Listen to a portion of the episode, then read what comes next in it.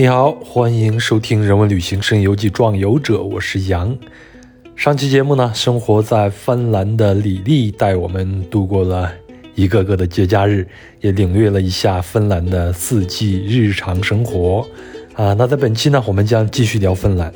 李丽将会讲到芬兰女总理桑娜马林的故事，还有为什么说芬兰是世界上最适合母亲居住和最适合女性工作的国家，还讲了上过报纸的婶婶和她先生相隔几十年的跨国爱情故事，以及她在做金善修复工作中碰到的一些人和事儿，当然还有一些芬兰人对俄罗斯的恩恩怨怨等等。你准备好了吗？我们出发了。我前头我也说了，就是最近芬兰进入到我的视野，就是因为俄乌战争期间，芬兰和瑞典对乌克兰的这种支持，而且他们要求要加入到北约，也得到了这个批准，在他们国内就得到了批准，看来是早晚的一件事情啊。那我就注意到，嗯，现在芬兰的总理她是一位女性，叫做桑娜马林，对吧？对的，嗯，而且后来你也跟我说，现在芬兰的政坛上好像女孩子还挺多的。是的，是的，就这个，他就桑娜马林呢，他收到这个关注点呢，我觉得可能有几个点的，我归纳了一下。第一，就她是一个女性；第二呢，她的年纪是三十四岁当选的；第三，她来自于一个彩虹家庭；第四，她就是说受到一些抨击的，她曾经有过收银员的这么一个经历。那第五呢，就是说，呃，不管在媒体上看到她的各种行为，是因为她发誓。我要像我这样的年纪人那样生活，我要给这个政府的最高职位带来一些变革，然后他做到了。所以，这我觉得这几点就是说，一直从他当选为止，就受到了一些各种各样的话题和争议，因为他的确是当今世界上最年轻的国家领袖。然后呢，组建了一个联合政府，这个联合政府的内阁部长全部是女性，这在。目前世界上是独一无二的，而且他这个他因为是联合政府，就是说五个政党组成的这么一个联盟，那还有一些就除了内阁部长以外，其他还有一些其他的部长，呃，十名女性，九名男性。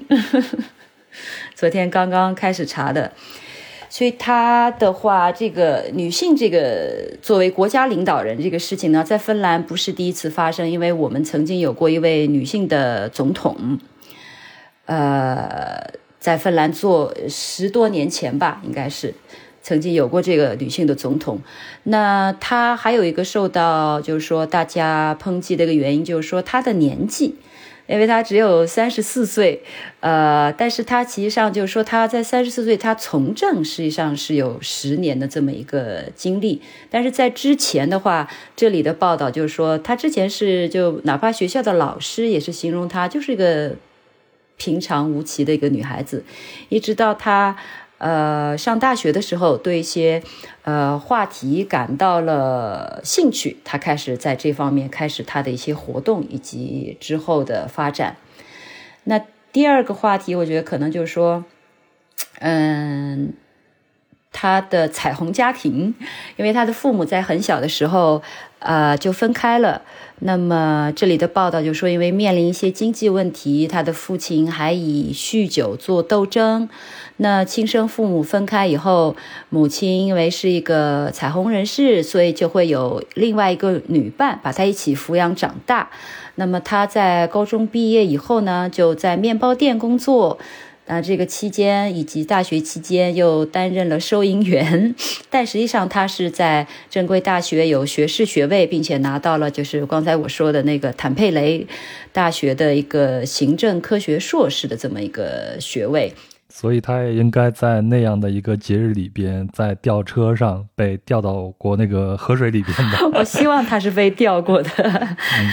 对，爱沙尼亚的部长，因为在他当选不久后就说：“哎呀，说这个曾。”嘲讽他吧，应该是做过这个收银员的工作。说，哎，我们看到一个收银员也可以成为总理，那是不是街头活动家和一些没有受过教育的人也可以加入政府啊？就这个，就是说他是受过正规教育的，而且他从事了这方面的各种的活动。但是这马林呢，就是说，我觉得他就是，呃，Z 时代或者说千禧一代这一代人年轻成长起来的，他就就非常公开的回应，就是说我为芬兰感到骄傲。那么在这里，来自贫困家庭的孩子可以接受教育，并且实现我自己的生活目标，既是收银员，也可以成为总理。所以就是一系列这种抨击以后呢，当时就是说，嗯，以前在五十。多岁的时候成为芬兰女总统的那个哈洛嫩，叫哈洛嫩，他就说说，哎呀，他的就是马林的这个当选以及他的一些行为，他说让某一类老男人很受伤。这个女总统就就评论过这样的这个事情，但是就说，嗯，现在芬兰就说有两。个派别吧，我觉得，呃，就是说，但是我们如果说把他这些点，实际上这是他个人的事情，这就说说是他的私事。但是作为一个政治家，作为一个国家的领导人，如果我们来看他的政绩，他的确带领这个芬兰度过了这场大流行，而且在欧洲是成为死亡率最低的国家之一。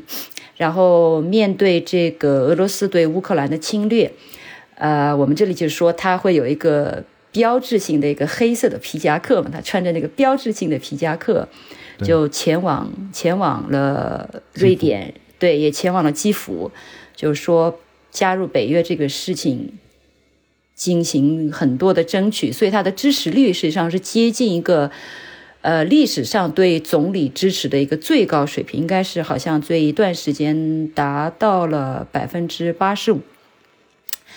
那么他。受到特别多的争议的时候，就是说他去夜店啊，然后他的一些性感服装在这个时尚杂志上呃颁布出来呀。但是夜店跳舞，这不是年轻人很正常的吗？而且这社会是在发展的。二战期间，在跳舞是在芬兰是违法的。是吗？二战的时候跳舞是违法的。是的，在芬兰是违法的。所以，通过这是一代人或者是两代人的时间，这个芬兰人已经从一个或者说芬兰从一个不快乐、相对保守的这么一个新教的社会，现在应该说是一个非常现代化和数字化，而且很尊重呃这个各方面人类权益的这么一个社会。所以他，他很坦然的做着这些可能去激发争议、激发甚至是不安的这些一些事情，就是他想做的一些改变，像一个正常人的这个年纪的人像生活。哎，有时候在 ins 上发帖，就是说当他受到一些抨击的时候，他就用那个一个芬兰说唱乐队里的就是。嘿嘿，砰砰砰！你的帽子里放点冰，酷一点，就是讲这些老头们 relax 放松一点。嗯，他觉得他代表年轻一代，所以就说他的存在，就像前面那个女总统，曾经的女总统说的，就说他的存在对一些人来就已经是一种挑衅了。那你如果想被挑衅的人都不会。缺少任何素材的，对不对？嗯，我觉得像这样的，像马林这样的一些政治人物，他已经是在挑战传统的那些政客的那种形象了，或者说是对那样一种权威的一种挑战，他必然会遭受到一些不一样的声音出现。是的。就说我看到，就是我查资料的时候看到说，就是《时代周报》上写的这么一句话，说桑娜马林是政治上成功的千禧一代的原型，接受事实吧。是，就像我们现在必须得接受人工智能要取代很多人的这种工作是一样，接受这个事实吧。是的，嗯，世界在变，我们很多的观念也一直在变，如果你保持不变的话。那被淘汰的永远是你的。是的，是的。嗯，哎，我看到这个马林他在当选以后啊，他就认为啊，人的生活的本质就应该是享受，因此呢，他就鼓励芬兰国民每周工作四天，每天工作六小时。然后马林还宣布芬兰延长男性的陪产假，允许他们在新生儿诞生后带薪陪护一百六十四天。嗯，通常的一个。选举的时候允诺的那些条件，可能在推行的时候会慢慢慢慢，甚至你都感受不到。但是这个马林当选以后，你作为生活在那边的人，你能感受到一些直接的变化吗？嗯，就你最后提的这一条，的确是他做到了，在今年这个产假陪产假都做出了相应的调整。我印象中应该就是这么长的日期了，因为本来的话，呃，作为父亲是有陪产假的，或者说陪产假，然后还有育儿假，育儿假是可以父母双方来进行分配的。那么这些已经在今年就是说进行了一个调整，男性的就是父亲父方的这一方的陪产假的日期就已经明显增长了，这是已经经过了很长的时间开始进行了一个调整，对。所以他做到了，但是这个工作四天这个事情暂时还没有。那呃，这是不是就是你所说的芬兰是世界上最适合母亲居住和最适合女性工作的国家的一个原因呢？我觉得这是其中的一个点吧，因为呃，其实上你说的是两。件事情了，因为一个是适合母亲居住，呃，我觉得其实因为我生活这三个北欧国家，整个北欧都挺适合母亲这个角色居住的，呃，我讲几个点吧。第一就是说，在你预产期前，通常五十天到三十天，你就可以开始休假了。休你的产假了，你不需要等到说那一天我再开始。呃，第二就是说，从你是准母亲开始，你怀孕开始，你在国家的机构里妇幼保健所注册以后，国家就开始来管你了，就开始来照顾你了，所有的检查。那么大家也在网上看到曾经。也成为话题的这个芬兰的婴儿新生包，哎，新生婴儿包，对，这个这个是什么？我还没有看过这个话题。这个就是说，在你出生的时候呢，为每一个准妈妈发一个新生婴儿的大礼盒，而且这个历史已经是一九三八年就开始了。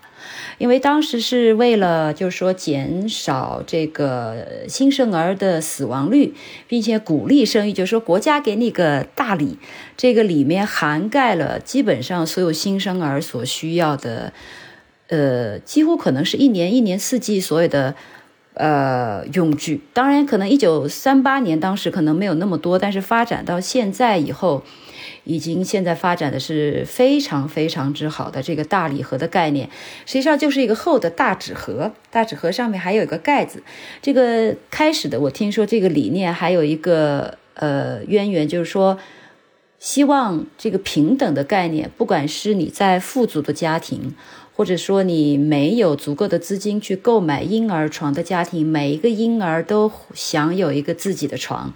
这个盒子里面会有软软的，跟盒子大小一样的垫子，会有一个睡袋，会有被子，会有枕头，会有婴儿从里到外所有的衣服，会有我们适合这里生活的正确的棉衣，啊，包括一些小梳子、小牙刷，所有的东西都一应俱全。当时是英是一八年还是一七年？凯特王妃在第一次有她的宝宝的时候，芬兰还作为一个礼物，特地送了一个这个非常非常具有芬兰特色的一个礼物给这个王妃。对，那准妈妈通常是可以在这个新生儿大礼盒和一百四十欧元现金之间去选择其一，通常。第一次做妈妈，百分之九十五都会去选这个大礼包，因为每年的设计还会变，非常好看，省得自己再去选那些东西了。哎，对对对，非常非常方便。嗯，哎，那你前头说，只要你开始生孩子的时候，政府就开始管你了。那这个管你的话，是指所有的费用都由政府的医疗系统来承担吗？是的，是的。呃，所有的妇幼保健所的这个孕期的检查都是国家来承担的。出生后呢，大家通常现在都会有一个婴儿推车嘛，在所有的交通工具上，汽车、火车、船舶有一些船舶，对，都会有一个婴儿车专用的位置，而且这个汽车也设计的很合理，就是说，汽车到站的时候，这个汽车会进行侧方的侧面的一个倾斜，让你这个婴儿车可以，呃，顺利的上来，而且这些。交通工具，公共交通工具都是免费的。那你有一个专属的位置，有免费的。那么对妈妈还有一项好的，就是说，像前面进行这个这个大流行的期间，你在休产假，呃，你是不允许裁员这个休产假的女性的。我自己感受到的一个事情就是说，呃，我的孩子有一个，其中是在瑞典出生的，那出生的时候呢，可能遇到了一些不顺，所以当时就呼啦啦的被救护车拖走了。然后，呃，我记得当时说，哎，你你你你坐个出租车跟上去，去哪里哪里哪个城市。我其实我当时心想，哎，这是另外一个城市，还要坐出租车吗？这个我对出租车的概念，当时还没有在北欧乘坐过出租车，所以我觉得，嘿，费用应该挺高的。呃，但是他随后就说了一句：“这个全由我们医院来支付。”那到了另外一个城市的医院后，小孩子就当时进了 ICU，二十四小时。呃，小孩子去了，我们大人被留下来。他当时就跟我说：“啊，这是一个标间，你们可以居住，所有的一日三餐，所有的国际电话，呃，所有的都是免费的。”包括这个出生，呃，医院的费用也是免费的。然后在之后 ICU 一周后，我又住了两周。然后出门结账的时候，他收了我三十五瑞典克朗，差不多就是三十五人民币。然后我说这个是什么费用？他说哦，你先生点了一瓶啤酒，这个不含在内。所以在三周的期间，二十四小时的监护，然后所有的看护，所有的国际电话，所有的食物。单独的病房，呃，这个全是由国家来承担的。我觉得这是北欧的一个高福利的一个提供的这么一个比较好的一个例子。嗯，这确实是给新生的妈妈或者说给这些家庭的一个很大的一个支持。对对，是的，是的。那产假也是的，就是说母亲享有这个在预产期前就有三十天你可以开始休了，那是有一百零五天的产假。然后之后还有一百六十多天的这个育儿假，然后你可以跟这个是按工作日算的，不是按自然日算的，可以跟这个育儿假是可以跟父亲两个人去分享的。那现在在芬兰这个呃出生率是什么样子？以前我们都会看到一种报道说，在越发达的、越先进的地方出生率会越低嘛。那现在我国也面临着这样的一种情况。嗯，芬兰是什么样子的呢？芬兰至目前还是正数吧，可能它的平均值在二前后一点九或者二点一，我不是特别确定这个数字，但是在是个正数，而且是个二左右的数字。但是我觉得可能这个数值在一部分上，因为数据真的要精确，我不知道这个其中这个作为移民。呃的人口的出生婴儿出生率给这个数值做了多少贡献？因为我们这里还是有瑞典特别多，呃，芬兰相对少。嗯，他们到底做了多少贡献？因为他们的出生率就是一个家庭拥有的儿童是比芬兰人家庭要多很多的。嗯，他们可能把这些移民。应该就是前几年从那些战乱国家过来的那些移民，对吧？对，那几年集中来了一些，然后这里还有一些伊朗、伊拉克、中东的、中东的和北非的吧，可能我接触到的比较多的。但是那几年战乱期间，就是大量的涌入移民期间，要有一个事情好玩的事情发生，就是说来这里的中东的，好像是伊拉克的。呃，难民住了一段时间后，实际上他非常的不适应这个极寒的天气。那几年的确也不好，零下二十八什么的也 来个一阵子。然后这里食物。食物的话，根茎植物也比较多，他们吃不到他们当地那种气候下生产的比较丰富的食物，所以他们即使来避难了以后，最后请求回到自己的国家。我们在聊韩国那一期里边也聊到了所谓的这种韩国梦碎的故事，就是一些北朝鲜的人啊，脱北千里迢迢到脱北，然后到达了韩国，但是最后还是不适应，因为他们面临的不光是食物的问题。可能还有观念的问题，是的，这些东西做一个整体的改变，并融入到你所在的这个地区的话，是非常非常难的一件事情了。是的，的确是这样，但也有在这里就是坚强的生存下来的，因为这些人只要是作为难民过来，通常政府是给予最大的支持和优待，他们的孩童的入学各方面都是和芬兰人平等，并且也没有学费。嗯，那说到这个平等，咱们就把话题拉回来啊。那呃，在教育上，嗯，芬兰是一种什么样的情况呢？我觉得这个经常在国内报道可以看到，就是说芬兰的学前教育、芬兰的幼儿教育，呃，哪儿哪儿哪儿排名第一。这个披萨的刚才那个一个评评分吧。呃，芬兰的教育是分幼儿教育、学前教育和基础教育。这幼儿教育相对比较容易理解，就是幼儿园啦。那学前教育呢，就是说在一年级之前，呃，有一个学前班。这学前班是只要你在这一年，无论是在一月还是十二月，将要变为六岁，你都在变为六岁的这一年去入学前班。然后还有就是基础教育，基础教育就是通常是九年。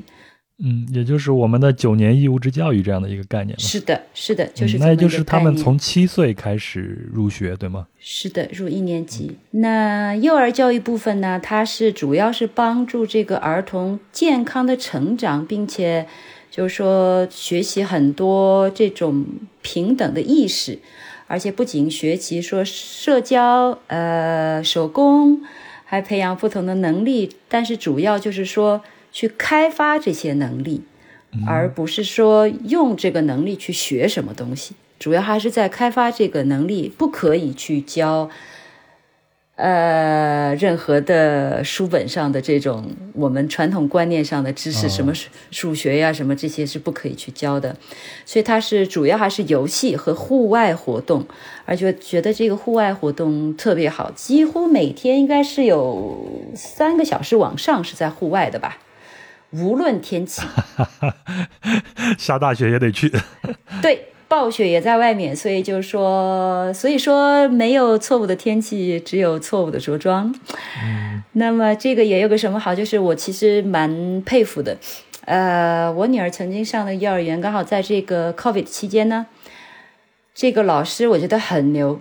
一那一段时间，我不知道是一个学期还是一学年，我已经忘记了，一整年。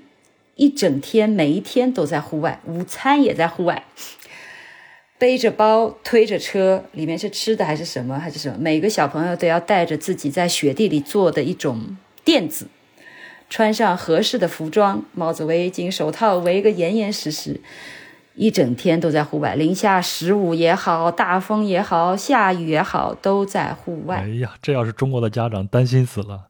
我我就问你一个问题，你会担心吗？呃，不会。对，我知道答案是不会。对，习惯了，习惯了。对，习惯了，真的是习惯了。所以他们在幼儿园期间，比如说认识大自然，认识动物，辨别动物的脚印啊、粪便啊，认识交通符号，认识分类垃圾，呃，认识各种肤色的种族。各种性别，各种文化，嗯，这个大概是通常幼儿园会教的一些东西。说到这个肤色，你的孩子会对你的肤色会问你一些问题吗？从来没有过，从来没有过，从来没有过。即使是我说，哎，你们班有时候我叫不出来名字，我说你们班那个黑黑的小朋友，我都会被立刻反驳说你不可以这样说，这个不尊重。又得。拜你的孩子为师了，在某些措辞方面的正确表达是什么样子的？对，是的。那学前班就是在义务教育开始前的一年就开始接，就是接受学前教育了。那这个也是，就是说由国家来免费提供的，不向学生收取任何费用的，而且就是说这个老师是要有幼儿教育的这个大学的文凭。但是他们上课的时间也不是很多，可能一天四个小时，也没有作业，什么作业都没有。呃，他主要是为了给你有从幼儿园天天吃喝玩乐的这么一个，到学习要正经坐下来的这么一个过渡，所以就是说培养你一些嗯技巧，告诉你学校是什么样子的。这个时候开始学字母，嗯，但是。不会培养读写能力，没有读写能力的培养，嗯，只是去学一些字母，也没有作业。其实，即使到了小学，好像一直到三年级，我才第一次看到小朋友作业。就是这对，到了三年级有作业，然后星期五肯定没有作业。节假日前，比如说明天是周四，但是明天是个什么节，那前一天也不会有作业，就是叫你过节。好像六年级的时候，我印象中看到小朋友做作业，好像十五二十分钟吧，全部的作业。听起来在芬兰度过这个九年的义务教育的时候是。好幸福的一件事情啊！蛮幸福的。有一次，我的北京的朋友全家人过来，在这里夏天，嗯，然后他的孩子是带着作业过来的，看到我们这边是完全没有作业的。哦，你这个北京朋友应该是海淀区的鸡娃父母，对吗？他本人是从事教育工作的，所以他当时很吃惊的说。那不就是生玩吗？我说对呀，那就是生玩啊。所以每天我们在一起玩的时候，我觉得那两个小姑娘也挺难受的。就是我们在这边已经要出去玩了，她们要在那先把今天的作业做完 啊，好可怜啊，好可怜的，对，真的很可怜。他们可能有时候低年级会发一些作业，有一次跟我说有作业，我当时还吃了一惊，但我就看了一眼啊，是一张图，叫你打勾。就说你这个暑假有没有吃了冰激凌？有没有去游乐场？有没有去游泳？有没有去摘草莓？就全是这样的。哎呀，你会担心吧？我问一个，这个是中国父母之间通常会问的问题。你会担心这样的状态吗？就是孩子们，你看，在中国你也能看得到啊，中国的家长们是怎么去教育孩子，他们是学什么样的东西的？你会担心在这样的竞争里边，你们的孩子会落后吗？我觉得基本没有，因为他们不会在中国那样的环境里去接受这个义务制教育。那到了大学，想去哪里就自自己去就行。你如果想选择中国，那你就去中国就行了。你只要你能听得懂，你爱去去呗。所以你。在芬兰，整个这几十年到现在为止都是这么一个状况的话，那如果所有芬兰人可以生存下来，那我的孩子也好，别人孩子也好，也都可以生存下来。我没有，我没有这种焦虑，可能也是因为就是说，呃，我们是同年代的嘛。我小时候，我的父母也不是教师，他们也不怎么在家啊，因为工作原因，呃，所以。我是被放养大的，嗯 所以你在芬兰生活挺合适的。是的，我的国内朋友也这么说，嗯，说你真的不适合在国内生活，你原来也不适合在国内生活。好，咱们接下来聊聊爱情呗。嗯，这个转折怎么样？够硬吗？这转折一看就是老杨的转折呀。你的芬兰的婶婶和她的先生有一段很好的一个爱情故事，给我们分享一下呗。是的，是的，好的。这个婶婶呢，是是我先生的婶婶。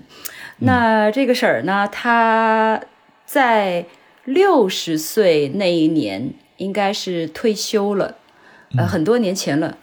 她退休了以后，她就和她几个就是所谓发小了，大家就说：“哎，我们上欧洲旅游去吧。”几个伙伴就上欧洲旅游去了，一路吃吃喝喝，到德国的时候，也不是哪天晚上喝的醉醺醺的。其中一个婶婶的朋友就说：“哎，这个我的这个婶儿叫玛雅，嗯，玛雅，对，他说：‘哎，玛雅，你原来不是在这儿就是’。”过来交换工作过吗？他是在医院工作的。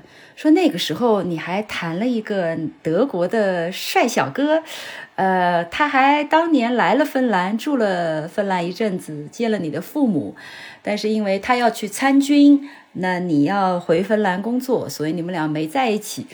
这个我婶婶儿的口吻就是，这是个疯婆子，就开始翻电话号码本儿，就。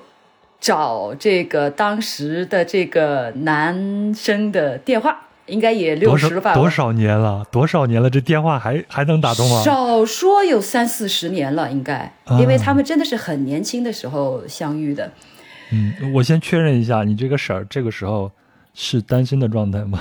是的，是的，刚刚和 就和先生和先生离婚了，离 那我就婚好些年，对对对。这个疯婆子呢，就居然找到了这个电话，然后呢，因为喝醉了也没抢，呃，不是我的婶儿，但是这个朋友就直接把电话就打过去了。打过去以后，是这个我婶儿当年谈的这个男孩子的妈妈接的电话。哦，啊，妈妈，然后对妈妈在，然后就是说，哎，我是这个玛雅的好朋友，我们在这儿旅游呢，我找一下你儿子，叫汉斯，德国人十个有八个叫汉斯。这个妈妈立刻就说：“我记得他，我记得玛雅。”然后汉斯呢，现在出门了，但是明天请玛雅几点几点到这个地点，我会安排他们见面。啊，这个汉斯的妈妈妈好有心呀、对，然后这边撂下电话，这四个女人就炸开锅了，开始给他捯饬衣服呀，捯饬所有的记忆。但是越喝醉了嘛，第二天醒过来以后，我婶儿就说：“这是能去的事儿吗？” 说，但是也不能就说放人鸽子嘛，出于礼貌，还是还是得去嘛。这四个女人就簇拥着他去了，你知道吗？去了，汉斯在那儿，他们就遇到了。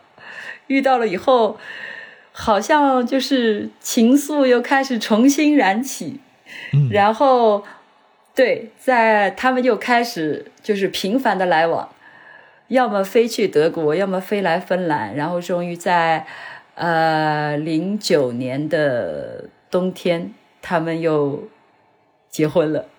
当时这个事情，因为中间还有一些特别浪漫的小细节，就被赫尔辛基当地的最大的一家报社知道了以后，就刊登上了报纸，就是四十年后的情侣，在一次退休女人们的退休旅行后再结情缘，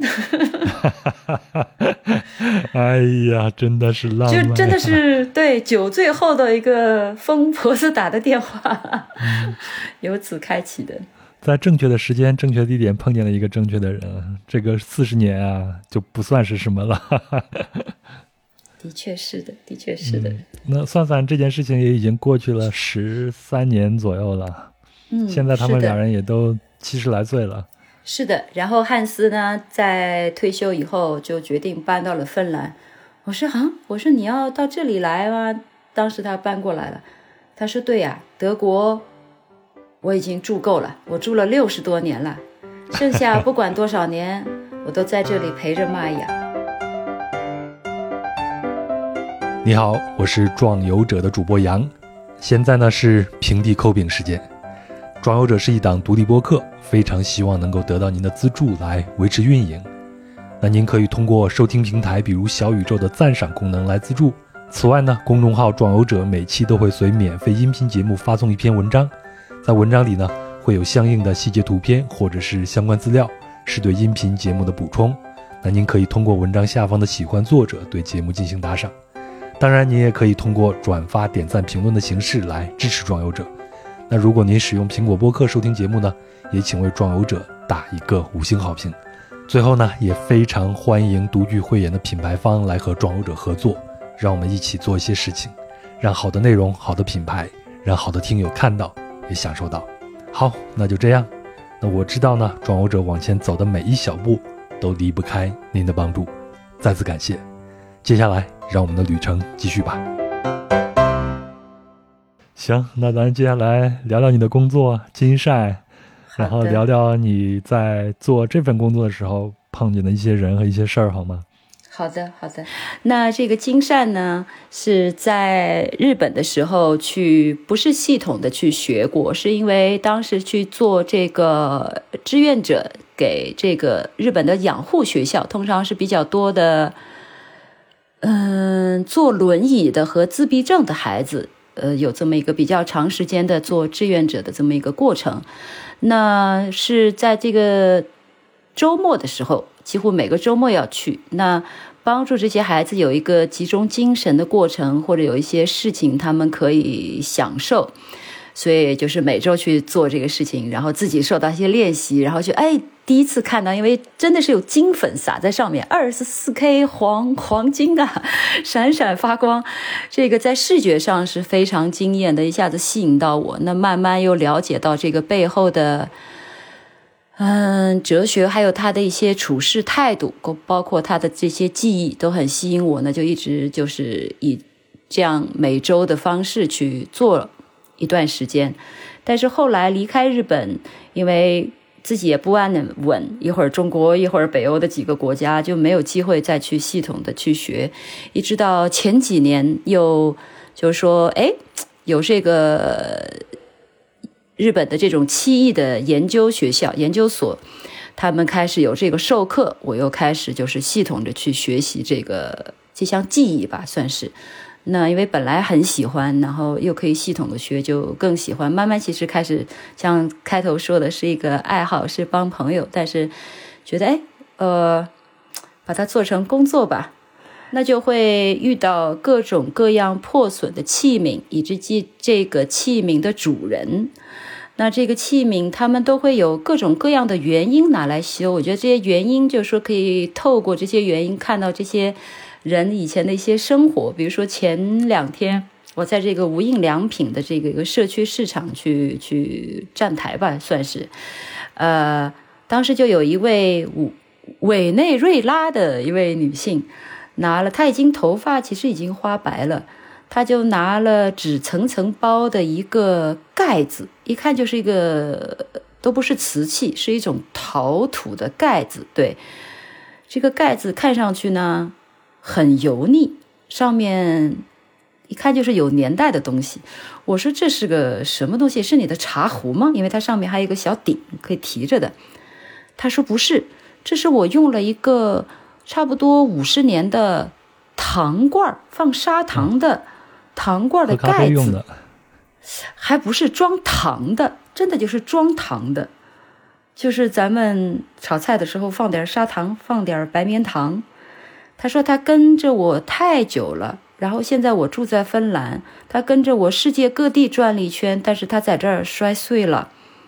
他说你能修吗？我就想，哎呀，一个人糖罐子，可能大多数的人呃会说，哎碎了，那我去宜家再买一个吧。啊，他因为用了，我想五十年，那也半个世纪了呀。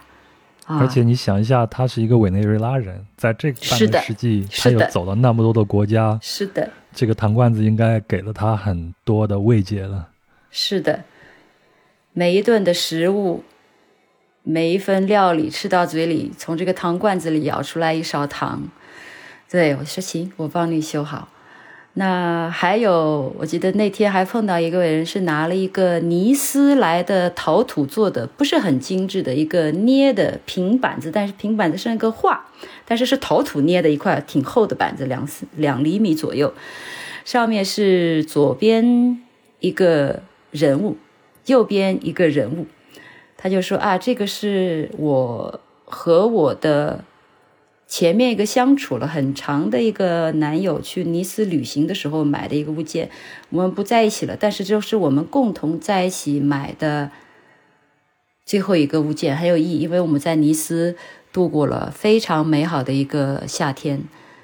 他说：“真是奇怪。”他说：“我跟他分开那天，这个东西碎了。”他说：“虽然人分开了，但是美好的记忆可以留在我的房间里。”可不可以把这个修好？就是各种各样的人物的对器皿的一种爱也好，有的时候通常是会有一个会有一个故事，还有的会把自己的奶奶的奶奶的东西拿来说，这个东西太老了，在我们家已经有四代人啊五代人了。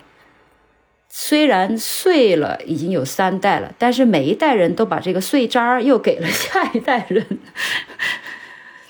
终于，他说：“我知道还能修。”他说：“你能把这个修好，当我给下一代的人的时候，可能是一个完整的了。”去欧洲人家里边做客的，或者是我以前用 Airbnb 这种形式去住宿的话，会会发现他们在墙上挂很多的这种老照片，包括他们父母的、自己的爷爷奶奶的，有些都是那种非常远。啊、古早那种黑白的那种照片挂在墙上，还会挂很多这种瓷盘子，瓷器也是他们装饰家庭的一种很好的装饰品。是的，嗯的确会有。我的先生的父亲家里啊、还有在老一辈的人家里都会挂着这个。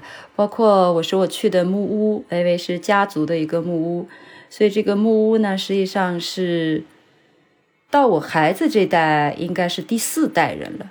所以这个木屋上面有老阁楼，老阁楼里面有一些一看就是很早以前，嗯、应该是大概有六十多年前、六七十年前的玩具。这个玩具呢，等于就是孩子的奶奶的婴儿的时期、小孩的时期，他的父亲，呃，因为是个木匠，给他做的，但是就一直保留在这个木屋的阁楼里面，所以一代一代的人，这个奶奶的女儿就跟我同一代的，然后哦，他奶奶她自己，奶奶的女儿跟我同一代的，然后现在我们的孩子再去还玩着奶奶的爸爸做着的玩具，哦，就是这个玩具很多人玩过，你在抓在手里感觉不一样，在修这些物件的时候也有这种感觉，我觉得那个那个感觉是很特别的，就是这个物件可能是一个很老的，但我肯定没有面对面的遇到过制作这个物件的人，但是你在修缮的过程中，你可以看到说，哎，它这里是这样处理的。哦，我要把它修成它原来的这个样子，你会觉得你和这个做这个物件的人相遇了，并且和用过这个物件的人相遇的。有时候经常会想象啊，他在用这个时候是这个样子，这个人造这个时候是这个样子的，然后这个物件可能存活的比我久，那他再到下面一个另外一个使用者的手里，实际上这个里面就又多了一些分量，是我加进去的，我觉得很有意思。在这个过程中，你也是一个传递者。对呀、也做了一个传递者。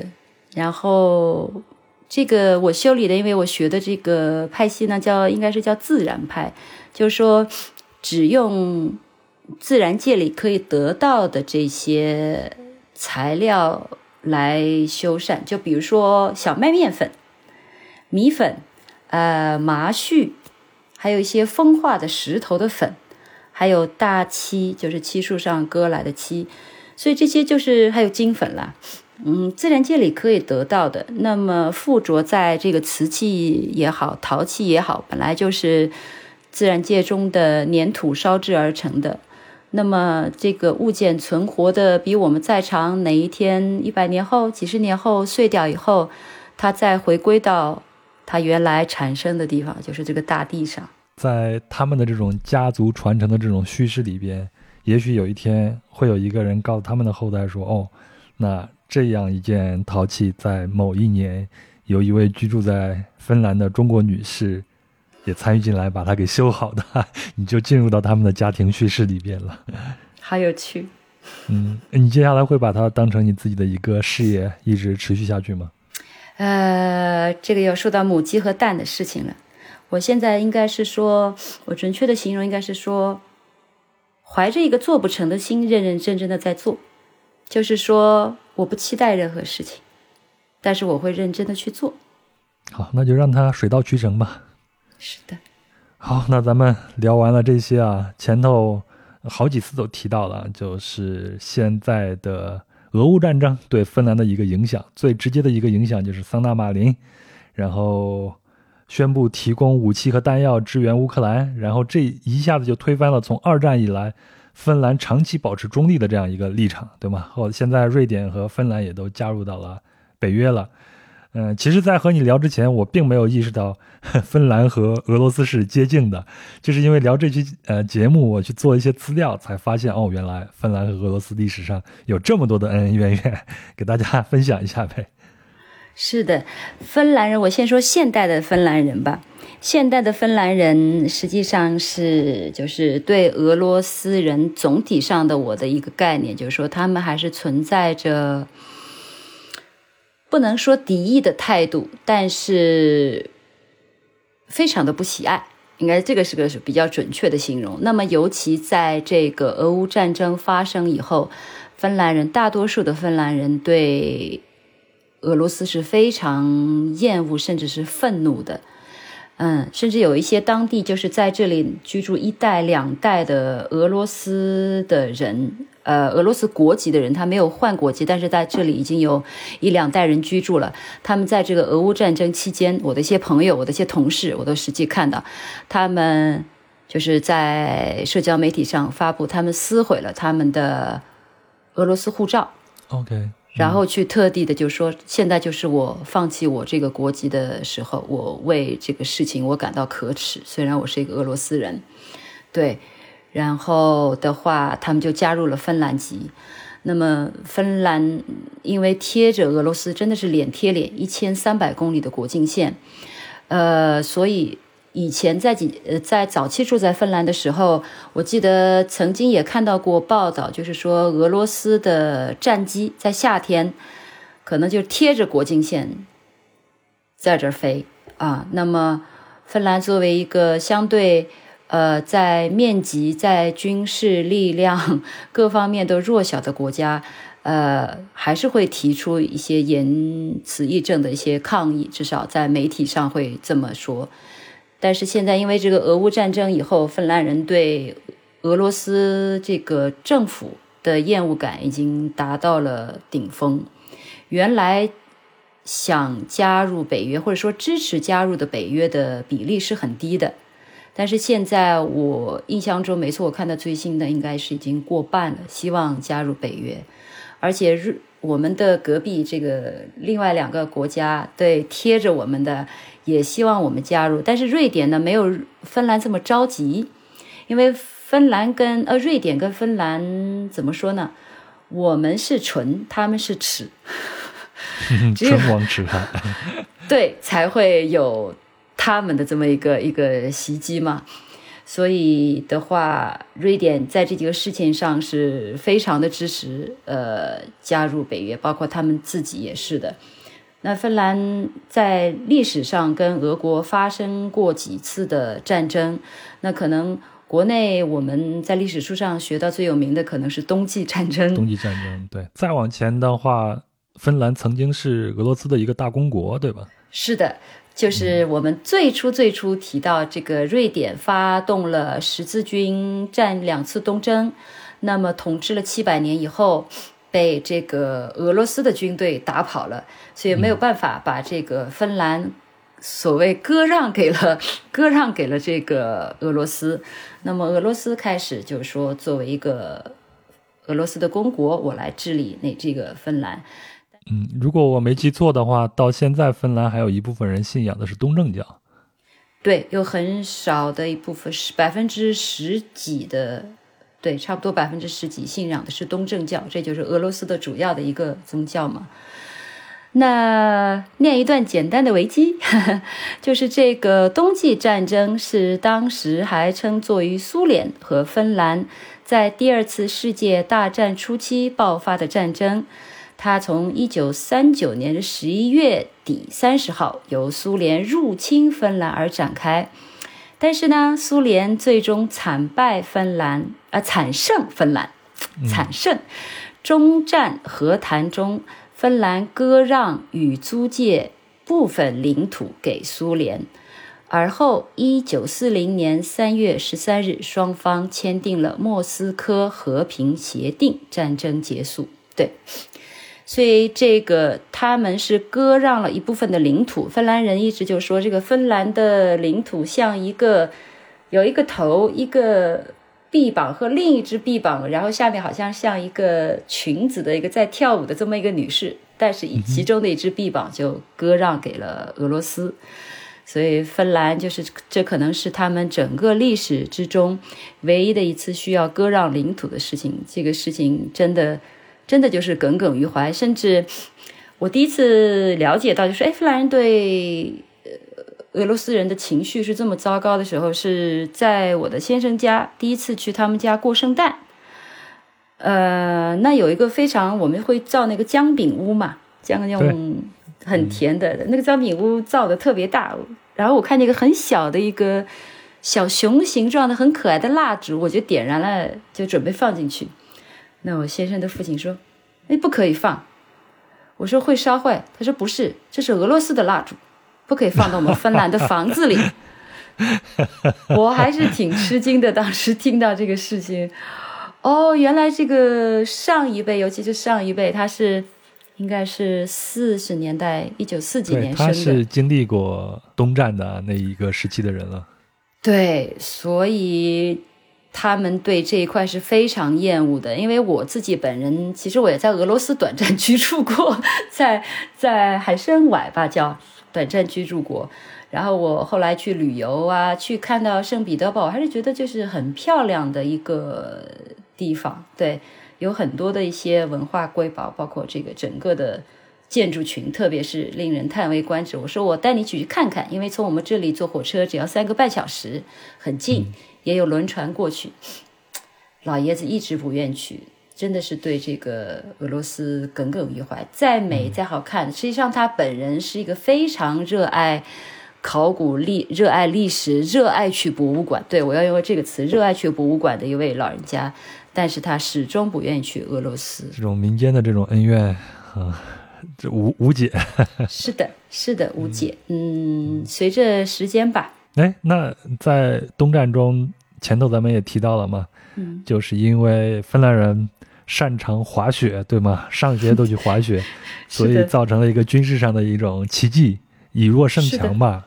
是的，嗯，因为他是他经过整整个战战争，他就是说整个芬兰除了一小部分进行割让以后，他不仅就是保持了他的主权，而且在那个期间，他们在世界上赢得了声望，所以在市中心。在市中心最主要的一条干道上，是有这么一个很巨大的骑在大马上的铜雕像，就是当年带领呃芬兰军队赢得这场战争的大将军，叫 m o n a h e m 的大将军。所以，虽苏联当时我看就是记录是说，他们投入了非常巨大的兵力。但是损失惨重。嗯 嗯，所谓的胜，我觉得就是八百。哎，一点儿不错。我觉得惨胜，它这个胜可能就是说，因为割让了一块地区，而且那块地区叫卡利咖利亚了，对，咖利亚拉地区。那这块地区其实原来产一种，呃，到现在应该也产，但是已经基本上在芬兰了，一种很。特别的饼是芬兰的一种，所有在所有超市里，所有时间都可以买到的一种特制的饼。底下的底层是黑麦做的一层皮，但是中间放了，通常会放了煮过的米粥，或者是烤过的土豆泥，然后外面的黑麦薄薄的饼把这些粥和土豆泥裹起来。形成一个类似于像口袋的这么一个状况，但是又不是完全封口的，进行烤箱里面去烤的一种食物。如果大家来芬兰，可以推荐尝一尝，因为里面有米饭的味道，稍微抹一点黄油，还是可以很切合亚洲人的口味的。通常咱们都把这一部分放到最后啊，就是听友们喜闻乐见的关于美食的部分。这个“美”字我还是用的比较谨慎一些啊，特别是你前头描述的 那个沥青那种食物，叫什么米来着？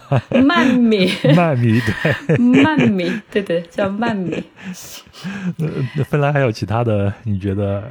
芬兰是有的，也有美食的。这个我要，我要，我要，就是虽然网络上不是特别的介绍这些食物，但是还是有的，因为我们临海。所以呢，刚才说过，就是各种各样的鱼是特别新鲜的。那我要介绍一种，就是通常夏天就是在前面提到的。呃，这个中夏节的时候，芬兰人会制作的一种叫传统的明火烤三文鱼。这个明火烤三文鱼有一个什么特别的地方？就是说，它通常是在水杯里加一些香料的汁水呀、盐啊、辣椒汁、胡椒汁都可以，但是也可以薄荷汁或者通常芬兰人加石螺汁。然后你涂在三文鱼上，是整个的一片的这种只有肉没有骨头的橙色的长长的。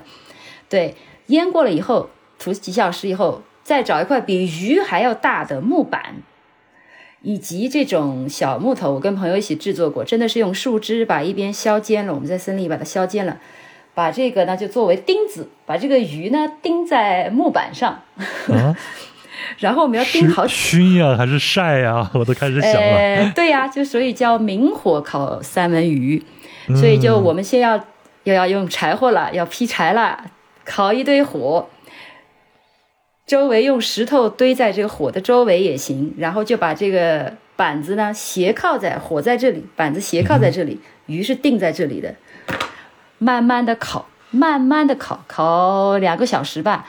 等到三文鱼里不是有这种白色的脂肪，这个油吗？吐流出来，这个就好了，非常的美味。因为你尝的是非常新鲜的三文鱼，经常都是朋友钓上来的，很新鲜的。然后我们现在森林里取材，板子、木头，呃，钉子，现场制作。啊，一切都不需要什么特殊的东西，都是在森林里边就有的。对，就有的。那既然我们这里靠波罗的海，三文鱼汤很好喝，有一种简单的叫三文鱼奶油土豆汤，在芬兰还有附近的北欧国家都欢迎，因为这个汤它是加奶油的，还有加石螺的，加一些土豆，加一些黑胡椒，有的地方放一些胡萝卜。就是芬兰冷嘛，寒冷的夜晚，你进到一个屋子里，然后一个奶油味十足的这个三文鱼汤，咱们聊了这么多食物啊，到这里我终于有点饿的感觉了。你是不是还要在里面再来点面条啊？前头那个沥青啊，实在是不行。啊，那个不能作为初始介绍了。既然你在那个时候问了我，我就只能说呀，再来点，再来点，再来点继续，再来点儿。对，那我们就大家可能很听说过的，就是肉桂卷。那芬兰的超市里、咖啡厅里，几乎每一袋面粉的包装，我毫不夸张的说，每一袋面粉的包装上都印着肉桂卷的制作方法。你可见这种点心的普及度和被热爱的程度。而且在芬兰语里是叫 g o r v a b u s t i 但是瑞典语叫另外一个词。但是无论它叫什么词，它的意思都是折耳朵的意思。嗯，它是把卷起来后，最后呢卷成一个卷以后切的一段一段的，中间要压一下，就好像两个折起来的耳朵。嗯，这个就是肉桂卷是很香的，尤其在不管在哪个地方，你都会闻到这种甜甜的带有黄油和肉桂的香气。在冬天，这个香气对特别香。节日的气氛也好，平日里下午茶，呃，日本，呃，不是日本，瑞典有个词叫 “figa”。Figa 这个词就是说下午茶。我们下午说，哎，走，我们下午上个班儿，经常两三点了，走，我们去 figa。就是大家经常会就是要有这个肉桂卷，要有咖啡来配一配，嗯，这个特别合适。那还有在东部芬兰，我要介绍有一个蛮特别的，叫什么呢？叫应该是叫青鱼卷吧。这个是把一种呃烘焙好的鱼。还有一些猪肉，尤其是猪肉的一些带我们所谓的五花肉，对，应该这么说，把鲈鱼、青鱼混上五花肉在一起，放到条形的面包里，把它卷起来，再进行烘烤。烘烤以后切片，然后再加热吃。这个非常著名的是芬兰东部的一种食物。那我通常要介绍，就是说大家呃神经正常的话呢，在夏天来，夏天有很多的户外市场，在赫尔辛基的市中心会有这种户外的市场。那户外的市场上有新鲜的水果，新鲜采来的浆果，稍微到八月的时候就开始有新鲜的蘑菇。然后这个市场上不仅仅有这些你可以买到的日常的蔬菜，所有的有，就是像我们传统的你最喜欢逛的菜场，我也最喜欢逛的一个菜场。我最喜欢逛的是户外的菜场，实际上是。可以买到当天所有吃食，它都是纸袋子给你装好，甚至是一个草给你捆一下给你。那么新鲜的食材、新鲜的浆果，还有就是会有一个一个这种小摊子，会有三文鱼汤，会有肉桂卷，也会有这种鱼卷，然后还有一种叫肉桂牛奶米粥。通常芬兰人是在新年元旦的早晨起来做着吃，是用牛奶啊，熬上一锅粥。但是你要在这个粥里放一粒的杏仁儿，美国杏仁儿。因为它混在里面，实际上你看不见。就是最后家里人谁吃到这一粒杏仁呢，今年就有好运，这么一个。咱们的饺子里边包个钱是一样的。是的，是这个意思，一一模一样。呃，我越来越觉得全世界老百姓基本上都是一样的了。是的，会有这么一个美好的许愿的方式。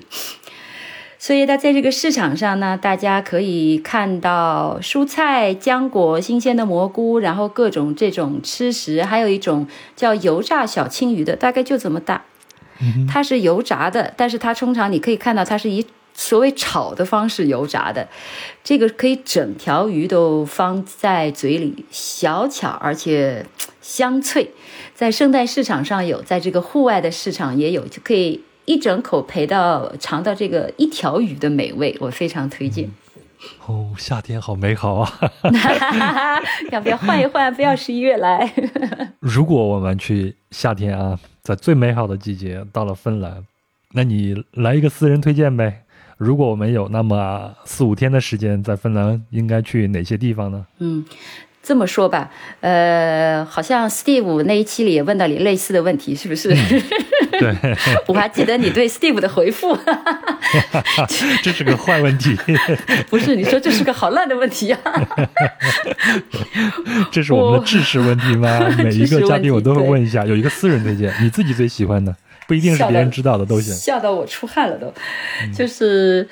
呃，如果就是说分不同类型的游客吧，如果你因为我个人是不太打卡的一种一种一种款，那就是说有可能大家愿意看一下打卡的话，呢可能大家会去市中心的一个白教堂，大家都叫它白教堂。赫尔辛基是吗？赫尔辛基是的，对，在市中心大家都会去看到这个白教堂，外面是非常好看壮观，有这么一个拾阶而上的。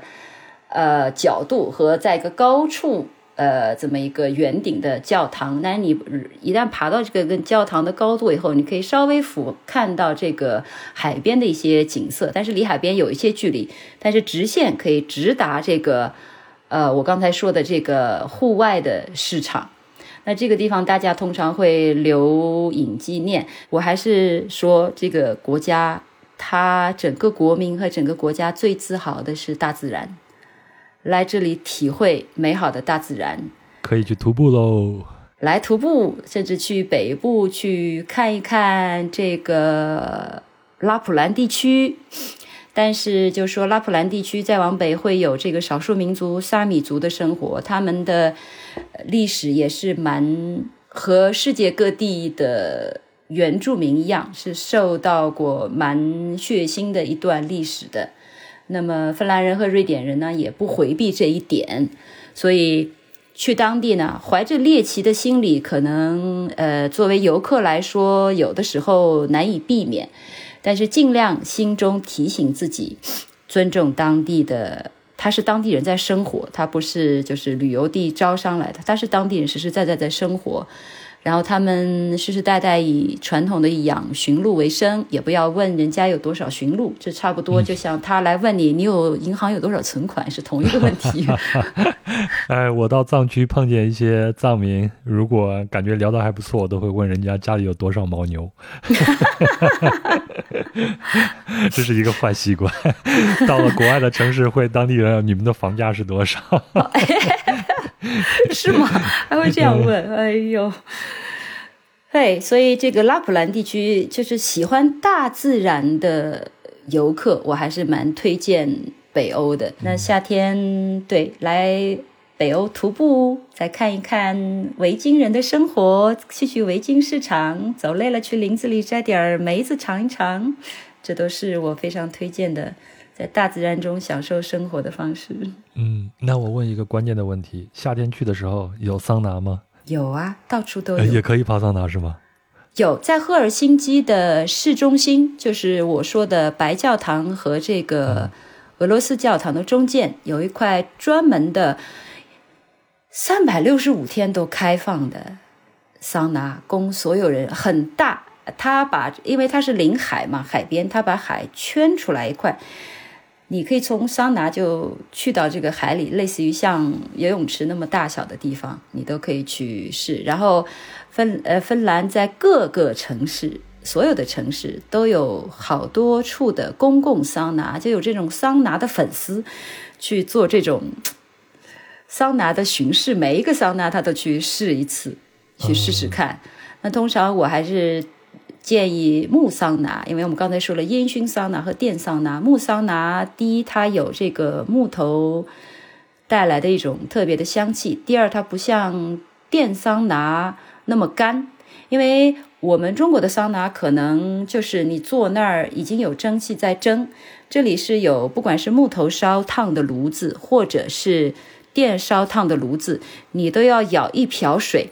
泼在那个滚烫的桑拿上，这一波的蒸汽一波一波的来蒸你。当然，那一波过来的时候，有的时候来势凶猛，这个时候你要稍微把头抱起来，低下去，躲过那一层由上及下的热浪。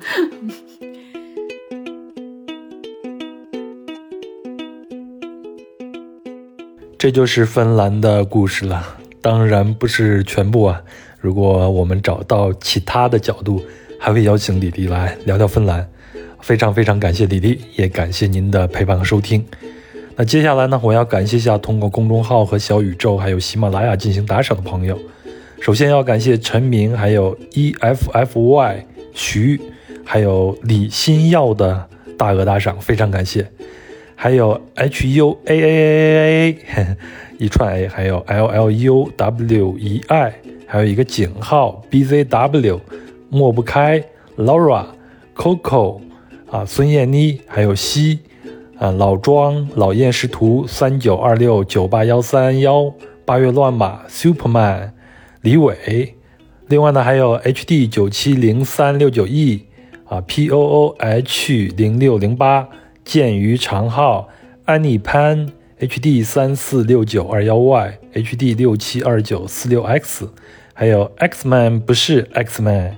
甜女，还有 Melody 零幺二，还有令狐聪，K K K K 康，还有徐徐二 Y 三 Y，还有杨希村妇啊，非常非常的感谢大家。那您的赞助对我和这个节目都很重要，我继续努力回馈你啊。那接下来呢是回应时间，在上期节目小宇宙下面的留言呢，有一个 ID 是二零二七 ESW 六的朋友问。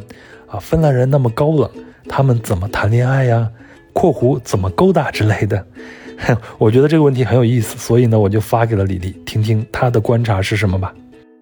壮游者的听众大家好，呃，我是李丽，收到老杨发来的问题，关于芬兰人如何在芬兰，呃，获取异性的关注，比如说。怎么勾搭之类的 答案呢？啊，是这样子的。那我们这里比较寒冷，所以在节目里也介绍了。那经常会去约了异性，比如说去酒吧喝酒，这个是很正常的。呃，但是我曾经听到不少个芬兰人跟我说，可以约女生或者男生去喝酒。但是不可以约去去喝茶或喝咖啡，因为那样就显得过于正式。所以大家都是在酒吧相聚喝酒，这是一种方法。那因为我们这里天气会有很多个月在一年中是下雪的，那就可以约去一起滑冰，可以约去一起滑雪。当然啦。少不了桑拿，大家可以一起相约去桑拿。嗯，甚至其实我开始到芬兰的时候，受到比较强烈的文化冲击是什么呢？就是一家人在一起桑拿，比如说，嗯，先生。和先生的堂妹，先生的婶婶，啊，先生的妈妈，然后这样子大家在一起桑拿。那呃也有过，就是说和比较怎么说玩得很近的朋友，那大家一起去桑拿，桑拿出来以后跳进这个冰洞里也可以，在冬天，那也可以在夏天跳进湖里去游泳。这时候大家是不是在想，哎，桑拿里穿游泳衣吗？那答案当然是不穿。好，那就结束了。如果您对本期节目有什么想说的、想聊的，欢迎在评论区里边留言。那我们在节目里边提到的相关的细节图片呢，都会在公众号“壮游者”的文章里边展示，请您微信搜索并订阅“壮游者”就可以了。另外呢，您可以通过公众号文章下方的“喜欢作者”来进行打赏。如果您有商务合作的需求呢，请邮件至壮游者艾特幺六 .com，或者添加微信“壮游者二零一八”，都是壮游者的拼音全拼啊，要么加上艾特幺六 .com，要么呢就是加上数字二零一八。那如果您要加入壮游者听友群，也请添加壮游者二零一八，然后呢，他就会将您拉到群里边。好，现在好像全国都特别特别的热，祝您心静自然凉。咱们下期再聊。